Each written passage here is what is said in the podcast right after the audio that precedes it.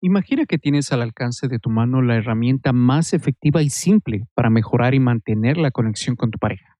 ¿Te gusta la idea, verdad? Si es así, entonces te invito a escuchar este episodio hasta el final, donde compartiré contigo sobre esa técnica que te ayudará a mejorar la conexión con tu pareja. Y empezamos. Bienvenidos a Parejas sin Límites, donde aprenderás los consejos más efectivos y las herramientas más útiles para mejorar tu relación de pareja. Ahora permíteme presentarte a su anfitrión, el licenciado José Villafuerte, psicoterapeuta, autor y coach de parejas. Hola mi amigo, mi amiga que me sintonizas en este momento, te doy la cordial bienvenida a Parejas sin Límites, donde aprenderás los consejos más efectivos para ponerle fin a los problemas conyugales más comunes, como las traiciones, el divorcio, la desconfianza y otras crisis que amenazan la estabilidad marital. Soy José Fuerte, licenciado psicoterapeuta, y me especializo en ayudar a parejas que estén seriamente comprometidas en rescatar su matrimonio. Y en este episodio número 105 te hablaré de la técnica más efectiva para mejorar la conexión con tu pareja. Y antes de empezar con el tema, quiero hacerte una invitación a que asistas a mi taller gratuito, Cómo reconstruir tu matrimonio sin malgastar tu tiempo. Aquí aprenderás las tres claves importantes para reconstruir tu relación, como por ejemplo, aprender la forma para lidiar con tus conflictos maritales, la clave para sobrellevar tu matrimonio y la clave para desarrollar una cultura de compañerismo conyugal.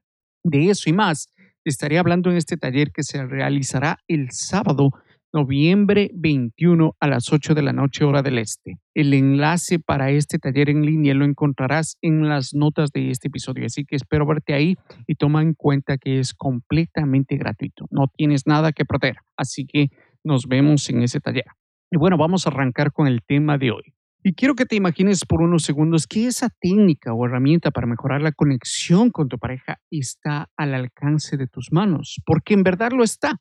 Imagínate cómo funciona un mapa y hoy en día con la tecnología, cómo funciona un GPS y su función de llevarnos a nuestro destino.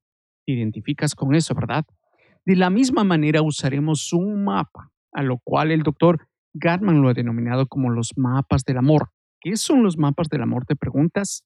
No es nada más que una bóveda mental donde almacenamos toda la información relevante sobre la vida de nuestra pareja. Es conocer los objetivos vitales del otro, sus preocupaciones, metas, sueños y esperanzas. Para darte un ejemplo, citaré a una pareja que vi en consulta y que, por cierto, terminaron exitosamente el tratamiento conmigo.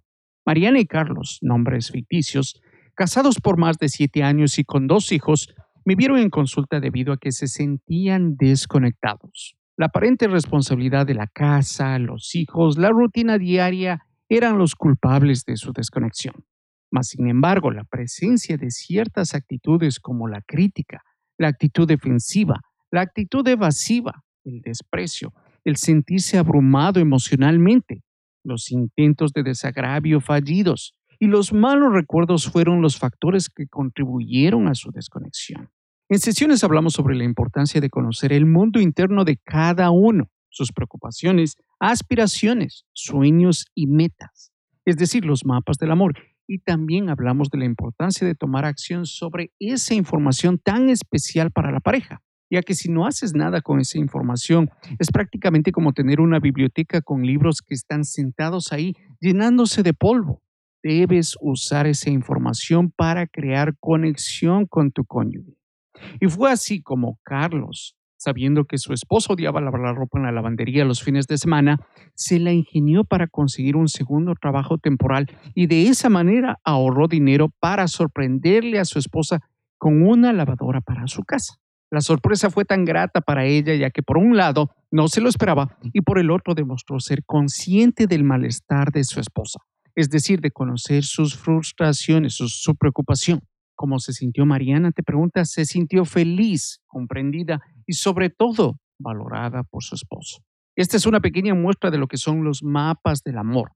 Y si te interesa fomentar los mapas del amor para mejorar la conexión con tu pareja, en las notas de este episodio encontrarás un PDF titulado Cómo identificar si te sientes conectado con tu pareja. Te lo puedes descargar, es completamente gratis y aquí encontrarás un ejercicio de 10 preguntas para realizarlas con tu pareja, el cual determinará su nivel de conexión. Espero que tomes ventaja de realizar este ejercicio.